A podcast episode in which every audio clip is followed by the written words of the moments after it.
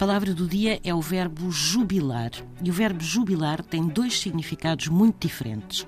Ora remete para alegrar, encher de grande alegria, ora para aposentar por limite de idade.